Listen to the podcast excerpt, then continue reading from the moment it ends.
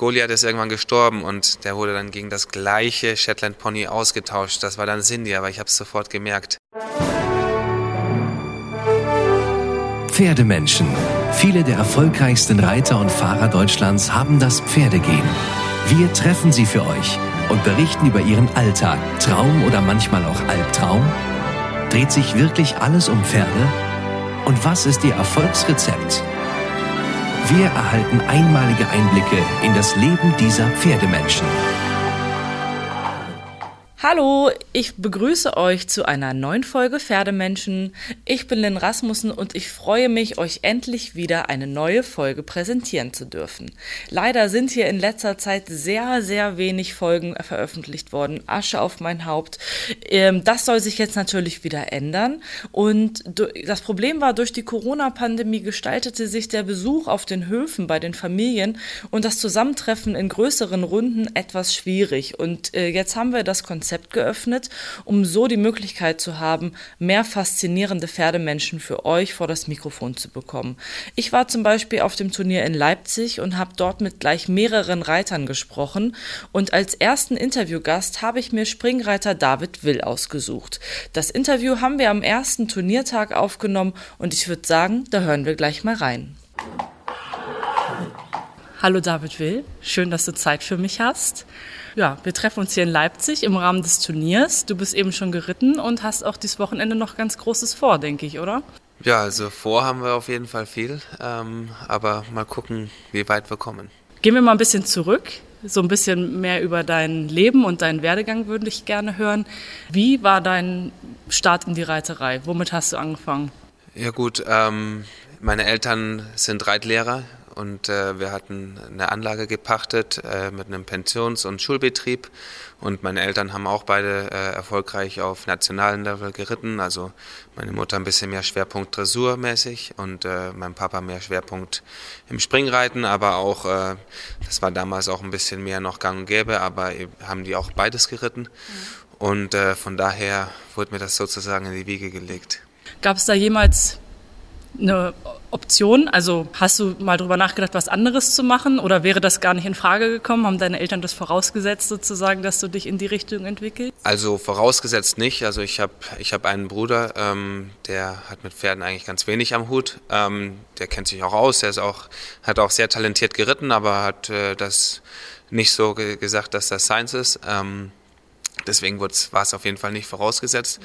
Aber für mich war es irgendwie eigentlich immer klar. Also es war nie ein anderer Berufswunsch da. Kannst du dich an das erste Pferd erinnern, auf dem du gesessen hast, was du geritten bist? Ja, Pferd äh, weniger, das waren dann noch eher Ponys äh, und das war dann bei mir damals Cindy hieß das Pony. Cindy? Mhm. Das war die Cindy. Was war das so für ein Pony? Wie würdest du sie beschreiben? Jetzt habe ich sogar Blödsinn geredet. Wieso? Äh, Hieß das, gar nicht Cindy? Nein, mein erstes, mein allererstes Pony, wo ich auf dem ich geritten habe, war Goliath, David und Goliath. Ich würde sagen, das passt ja vom Namen Aber her. Äh, Goliath ist irgendwann gestorben und der wurde dann gegen das gleiche Shetland Pony ausgetauscht. Das war dann Cindy, aber ich habe es sofort gemerkt. Das haben meine Eltern bei Guppies immer probiert. Da ging das wahrscheinlich einfacher als bei Ponys. Aber ja. okay. Und äh, ja, es waren Shetland Ponys beides genau, dann genau. wahrscheinlich. Genau. Und bist du mit denen schon turniermäßig auch geritten oder war das mehr so Wald und Wiesen? Und also turniermäßig, äh, wenn man jetzt seit Vierzügelklasse Turnier, turniermäßig nennen kann, dann, dann ja. Okay, also wirklich den ganz klassischen Weg von ja. der niedrigsten Klasse ja. hochgearbeitet.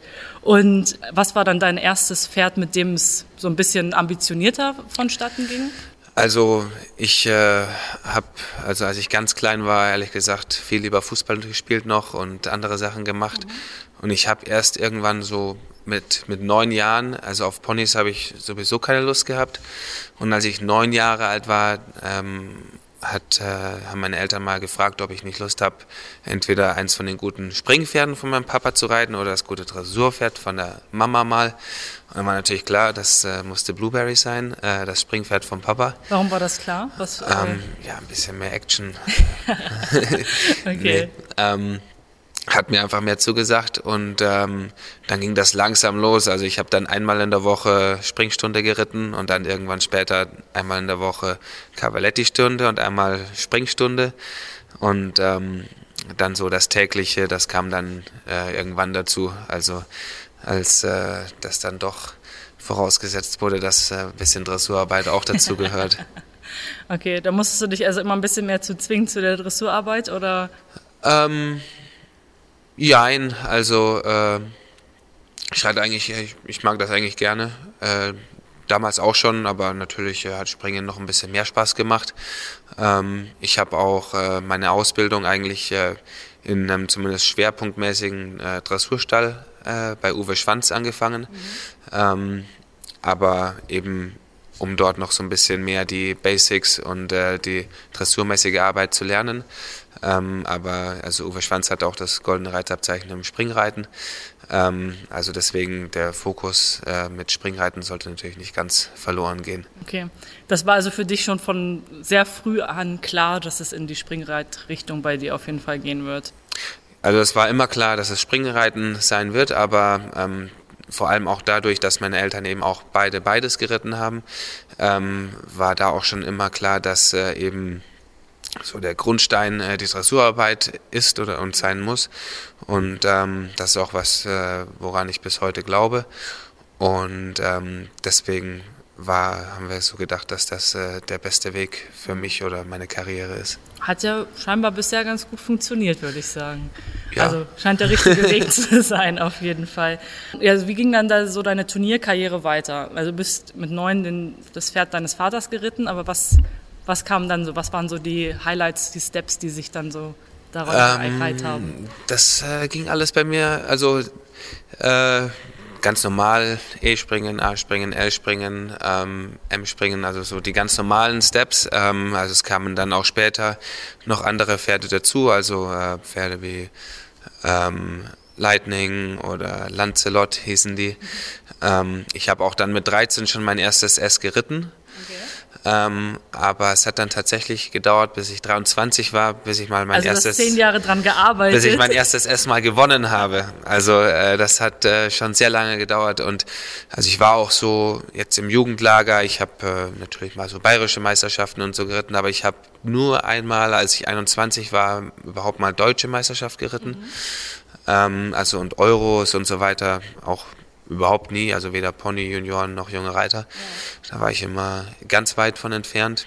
Ähm, aber ja, also deswegen, ich habe zwar mit 13 schon zum ersten Mal S geritten, aber dann trotzdem eher ein Spätzünder, würde ich mal behaupten. Hast du es dann also auch immer wieder versucht in den zehn Jahren? Ja, ja, schon.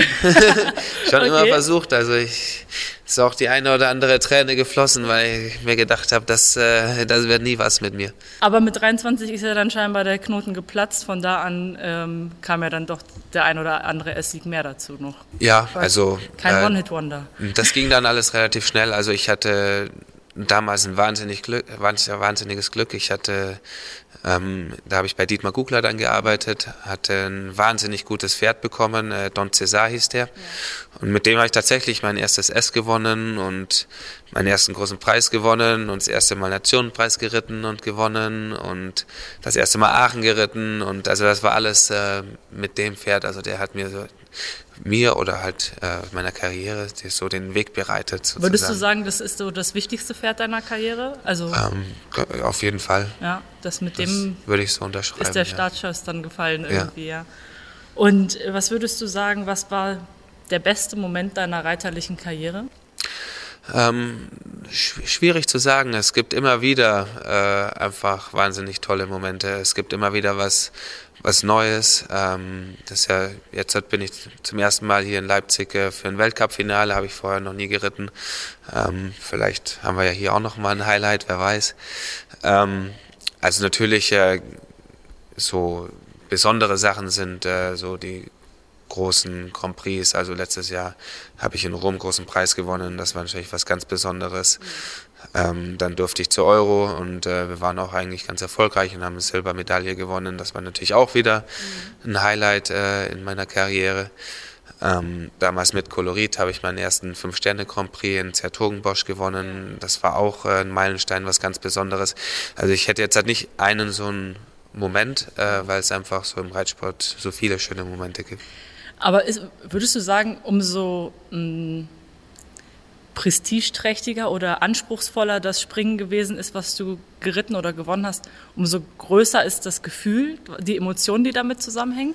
Also ist es immer der Sieg, der am Ende auch das Gefühl ausmacht? Also es muss nicht immer der Sieg sein, aber natürlich, äh, wenn man jetzt halt irgendwas ganz Schweres, äh, Prestigeträchtiges gewinnt, ähm, dann äh, ist das eben schon eben was Besonderes, weil das eben da muss wirklich alles zusammenpassen, dass einem das gelingt.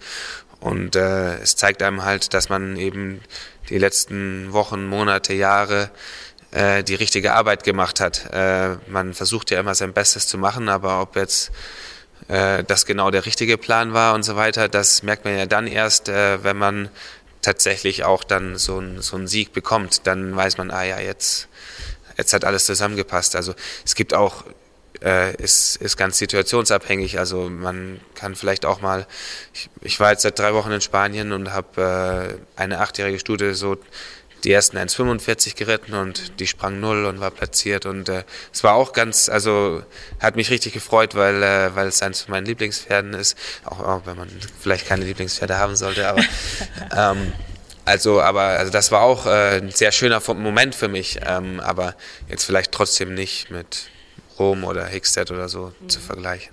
Warum ist es eins deiner Lieblingspferde? Was macht die so besonders, die Stunde? Weiß ich nicht, äh, die mag ich einfach. Also äh, natürlich äh, ist er sehr, sehr ta talentiert, ähm, sehr vorsichtig, kann super springen, ist äh, eine Fuchsstute, also auch ein ganz kleines bisschen speziell. Also äh, man muss sich schon ein bisschen Zeit für sie nehmen. Ähm, vielleicht auch schon alleine deswegen, weil es nicht so 0815 ist. Okay.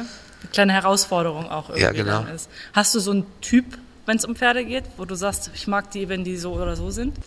Ähm, generell ehrlich gesagt nicht. Ähm, was ich eigentlich äh, finde, dass das eine gute Sache ist. Ähm, ich habe ja, wie ich vorhin gesagt habe, bei Dietmar Gugler äh, gearbeitet, was ein reiner Handelsstall ist, äh, natürlich auch sehr sportbetont. Ähm, aber dadurch konnte ich da immer viele verschiedene Pferde reiten. Und ähm, das, wie gesagt, das finde ich sehr gut, dass ich nicht einen bestimmten Typ habe, mhm. weil sonst ist man schon immer ein bisschen eingeschränkt. Also es ist, äh, es ist ja schwer genug, gute Pferde zu finden überhaupt, mhm. zu finden, zu halten und so weiter. Ähm, also das ist äh, wahnsinnig schwierig und wird immer schwieriger, ehrlich gesagt. Ähm, und wenn man jetzt halt noch auf bisschen auf einen Typ beschränkt wäre, dann äh, wird es das äh, unnötig noch mehr erschweren. Ja, ich habe äh, recherchiert, du bist bis zur 10. Klasse aufs Gymnasium gegangen und hast dann aber dich gegen das Abitur entschieden und stattdessen eine Ausbildung gemacht. Ja. War das so Fanden deine Eltern das gut oder äh, haben die das unterstützt oder hätten die gerne gehabt, dass du noch ein paar Jahre länger zur Schule Ich, äh, ich wäre eigentlich am liebsten schon früher gegangen. also ich fand die 10. Klasse schon überflüssig. Ja. Ähm, aber also das war so die Mindestvorgabe von meinen Eltern. Der Kompromiss äh, sozusagen. Die mittlere Reife, die muss auf jeden Fall her und äh, dann kann ich machen, was ich will. Und deswegen habe ich das dann noch durchgezogen und äh, dann aber gleich angefangen mit einer Lehre. Ja, du sagtest, deine Eltern kommen selbst aus dem Reitsport, die kennen also das Leben, ja. wussten, worauf du dich einlässt. Haben die dich da unterstützt oder gab es da auch mal, dass die gesagt haben, ach Mensch, mach doch was anderes? also das ist echt äh, nee. ein spezieller Job und äh, nee, die haben dich also, also es ist ein wahnsinnig spezieller Job, das, äh, das, das stimmt auf jeden Fall und äh, das wissen meine Eltern, aber ehrlich gesagt wusste ich es ja auch, weil ich es ja auch bei ihnen täglich mitbekommen habe, äh, wie viel Arbeit äh, da drin steckt und so weiter. Und ähm, deswegen war mir das auch klar und ihnen klar. Und ähm, aber die haben da immer nur absolut unterstützt. Also ähm, ganz klar. Also jetzt äh, gibt immer so Personen, äh, die einen so in seinem Leben und seiner Karriere weitergebracht haben. Aber da sind natürlich meine Eltern an allererster Stelle zu, ja. zu nennen. Und jetzt Promotipp. Reitsportfreunde aufgepasst. Aus dem Paragon Verlag gibt es einen neuen Podcast. Inside Reitsport gibt wöchentlich ein kurzes Update zu den aktuellen Themen aus der Reitsportszene. Hier erfahrt ihr in weniger als 10 Minuten, was ihr verpasst habt. Eine frische Folge erscheint immer mittwochs um 16 Uhr, kostenlos überall, wo es Podcasts gibt. Den Link zum Podcast findet ihr in der Beschreibung zu dieser Folge.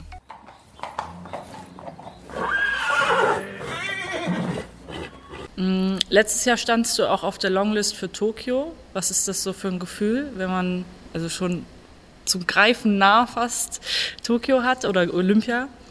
Ähm, ja, war schon äh, interessant. Also äh, mir war eigentlich, also ich war eben Reserve und äh, ich bin sowieso davon ausgegangen, ehrlich gesagt, in meinem Kopf, dass bei den anderen alles glatt läuft ähm, und habe das denen auch gewünscht. Deswegen war es jetzt halt in meinem Kopf gar nicht so zum Greifen nah. Also ich habe die ganze Vorbereitung und so mitgemacht, aber ähm, also wie gesagt, ich habe gar nicht so einen Gedanken daran verschwendet, dorthin zu gehen. Weil okay, also für dich war es von Anfang an klar, ich bin hier Reserve, aber wahrscheinlich wird es nichts. Genau, also oder hoffentlich wird es nichts. Also ich habe äh, wirklich jetzt niemanden gewünscht, dass was nicht klappt, äh, damit, damit ich dahin kann. Also.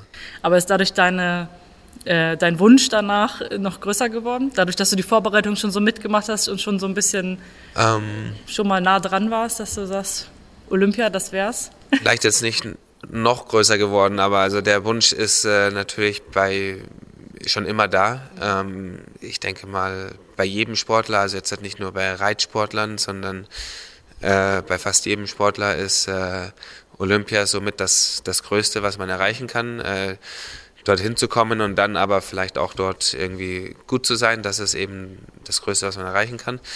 Ähm, und äh, wir haben ja auch Glück in, in unserem Sport. Äh, wir sind da jetzt halt nicht dass wir mit 35 äh, dann nicht mehr an der Weltspitze mitmachen können. Das geht bei uns ein paar Jahre länger. Ähm, natürlich muss es dann auch wieder von den Pferden und so passen, aber ähm, ich hoffe schon, dass das äh, irgendwann nochmal klappt. Mhm. Mhm. Bestimmt lief ja bei dir so in der Karriere auch nicht alles immer so total glatt und es gab Rückschläge. Wie gehst du mit solchen Situationen um, wenn es mal nicht läuft? Ähm, also das ist was ganz Natürliches für mich. Also, dass es, äh, ich habe jetzt halt ehrlich gesagt nie einen richtigen Rückschlag erlebt. Also, ich äh, finde immer, dass ich äh, äh relativ viel Glück habe oder hatte in meiner Karriere. Ähm, natürlich äh, gibt es immer mal so Situationen, wo mal vielleicht mal ein Pferd geht oder ähm, so wie Don Cesar, der ging einfach irgendwann in Rente, äh, hat er sich auch redlich verdient. Und dann denkt man schon, oh, pff, jetzt äh, mal gucken, wie es jetzt weitergeht. Aber was ich eben da in diesen Situationen, und äh, die hatte ich mehr als äh, einmal oder zweimal oder dreimal ähm, gelernt habe, ist, dass es äh, immer weitergeht. Und ähm, wenn man äh, weiter hart an sich arbeitet äh, und äh, versucht alles zu verbessern, dann bleibt man auch irgendwo dort auf dem Level, wo man, wo man war. Ja. Und hast also du, du hast auch nie drüber nachgedacht, aufzuhören, nochmal was anderes zu machen, zu sagen, Ne, ernsthaft nicht, aber ich habe äh, hab schon das eine oder andere, den einen oder anderen Tag gehabt oder das eine oder andere Turnier, wo ich äh, hinterher gesagt habe, ich lerne das nie, ich muss das bleiben lassen und äh, aber also nie ernsthaft. Also würdest du jetzt auch nicht sagen, ach, wenn ich nicht professioneller Reiter geworden wäre, dann wäre ich Pilot geworden. Nee, also tatsächlich nicht. Also ähm, auch als ich klein war, gab es nie einen anderen Berufswunsch. Also äh, ich wollte nicht Feuerwehrmann oder Polizist werden oder was auch immer. Also ähm, war nicht so viele Alternativen bei mir. Ja. Hoffentlich klappt es weiterhin mit dem Reiten.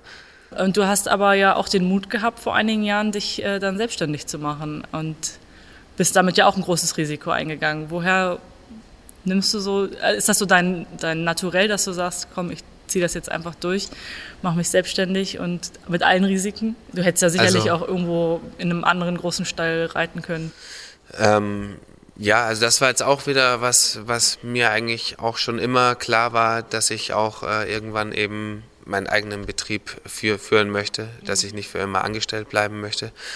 Ähm, und äh, damals war das äh, eine sehr passende Situation. Ich habe äh, ganz lange bei Dietmar Kugler gearbeitet, was auch äh, für mich eine unendlich gute Zeit war, wo ich auch immer noch dankbar bin und auch immer noch ein richtig gutes Verhältnis habe.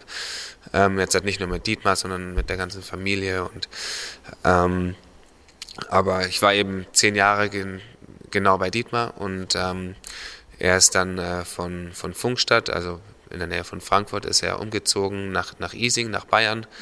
Und äh, dann war das, ich bin gerade 30 Jahre alt geworden, also das hat alles irgendwie äh, gepasst und dann, äh, ja, jetzt, das ist jetzt der richtige Moment und dann, ähm, ja, ähm, wie man es halt so macht, klein angefangen, ähm, erstmal kleine Brötchen backen, aber ähm, dann hat sich eigentlich alles äh, relativ schnell und gut entwickelt.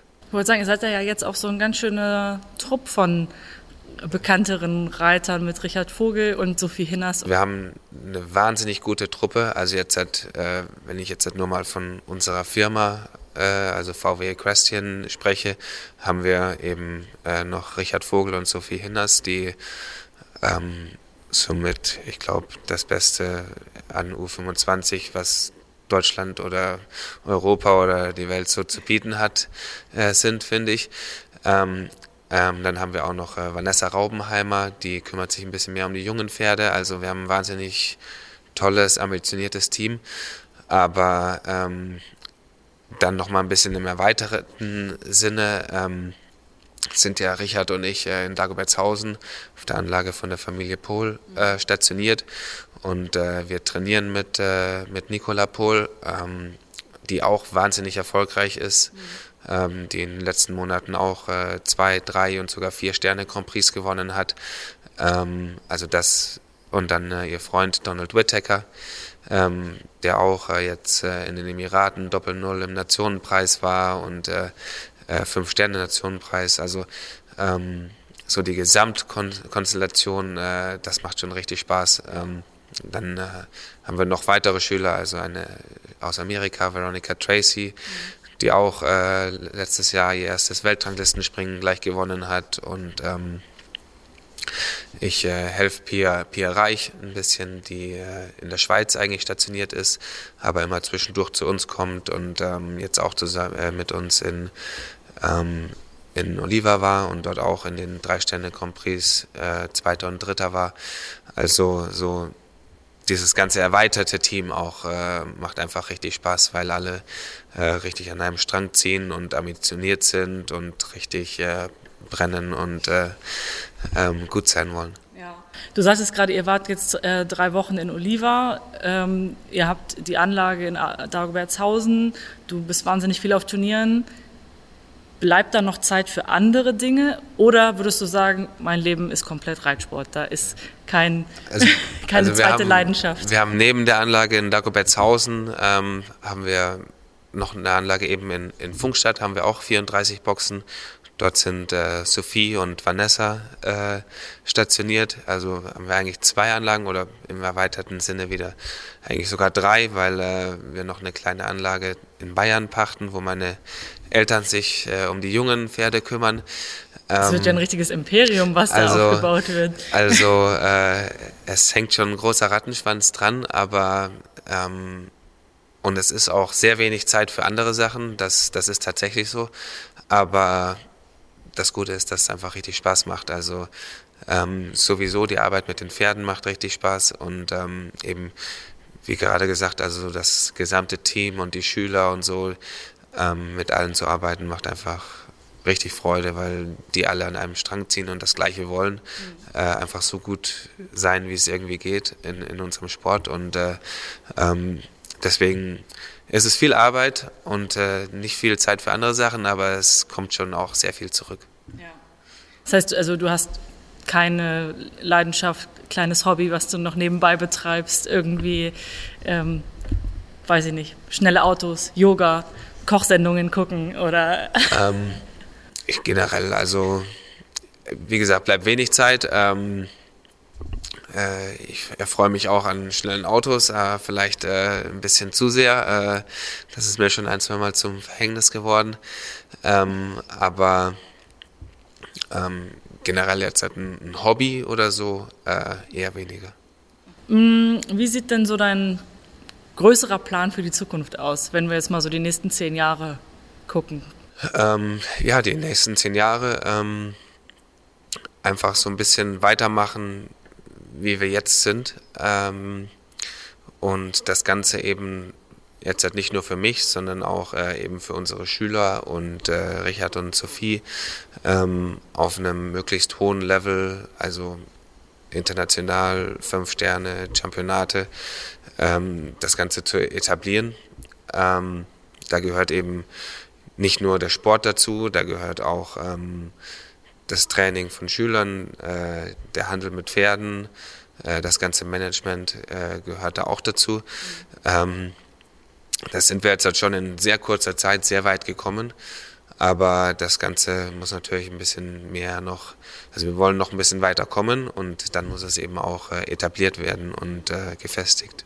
Das ist so der Plan für die, ja, der mittelfristige Plan. Okay. Jetzt hast du ja mit äh, C4 einen ziemlich gutes, guten Partner. Ihr habt ziemlich gute Erfolge in den letzten Monaten äh, auf jeden Fall schon euch holen können. Was ist so euer gemeinsamer Plan, das Ziel? Ähm, also unser gemeinsamer Plan ganz kurzfristig ist erstmal jetzt hier in Leipzig äh, möglichst weit nach vorne zu kommen. Ähm, und dann der Plan fürs Jahr ist ähm, äh, schon ein bisschen Richtung Herning. Ähm, da muss natürlich dann alles stimmen. Äh, C4 muss topfit sein, ich muss fit sein und wir müssen auch äh, natürlich äh, Otto Becker unterwegs noch ein bisschen von uns überzeugen. Ähm, also müssen auch, müssen auch ein paar gute Ergebnisse her. Aber also wir haben das auf jeden Fall ein bisschen im Kopf und äh, richten unsere Planung darauf aus und äh, ja, hoffentlich kriegen wir das hin. Hm. Und dann Paris 2024? Wer weiß, also es, da ist ja noch ein bisschen länger hin. Ähm, aber ist er dafür, also ist C4 dafür ein Kandidat, würdest du sagen? C4 ist dann 16, aber also ähm, das ist auf jeden Fall noch ein Alter, wo das ein Pferd wirklich gut machen kann. Ähm, er, ist, er ist jetzt 14, er ist sehr gesund, er ist unglaublich fit, er ist wahnsinnig motiviert. Ähm, aber zwei Jahre sind natürlich auch jetzt eine lange Zeit, aber ähm, es wäre auch auf jeden Fall schon eine Wunschvorstellung von mir. Hm. Was macht ihn so aus? Ähm, also die klassischen Sachen, äh, dass er eben wahnsinnig viel Vermögen hat und sehr vorsichtig ist und ähm, ähm, also er hat wahrscheinlich auch äh, 10 Zentimeter mehr Vermögen wie die meisten anderen Pferde. Ähm, was ihn besonders ausmacht, ist dann sein Charakter. Also er ist äh, schon kann auch ein bisschen speziell sein, weil er sehr, sehr elektrisch ist. Ähm, aber dieses viele Blut und äh, ich sage mal, er ist so gnadenlos. Also äh, bei dem Aufgeben oder sowas äh, gibt es bei dem einfach nicht. Also ähm, das ist jetzt ja nicht so, wenn er jetzt hier, wenn wir uns für Sonntag qualifizieren, dass er dann Sonntag ein bisschen die Löffel hängen lässt und sagt, ja, aber das war jetzt schon ein bisschen anstrengend. Äh, der, der gibt dann auf jeden Fall nochmal richtig alles. Ja, das Klingt auf jeden Fall nach einem guten Pferd für Sonntag. Ich ähm, drücke dir die Daumen und Danke. wünsche dir, dass das alles äh, in Erfüllung geht. Und äh, vielen Dank für deine Zeit. Ja. Danke. Also ich hoffe, euch hat diese halbe Stunde mit dem super sympathischen David Will mindestens genauso gut gefallen wie mir und ihr hört auch in unsere nächste Folge wieder rein. Da spreche ich dann mit Dressurreiterin Helen Lange-Hahnberg und diese Folge erscheint dann wieder im gewohnten Rhythmus Donnerstag in zwei Wochen. Bis dahin freue ich mich über eine Bewertung unseres Podcasts bei Spotify, Apple Podcasts und Co. Und außerdem lasst uns auch gerne ein Abo da. Bis in zwei Wochen. Pferdemenschen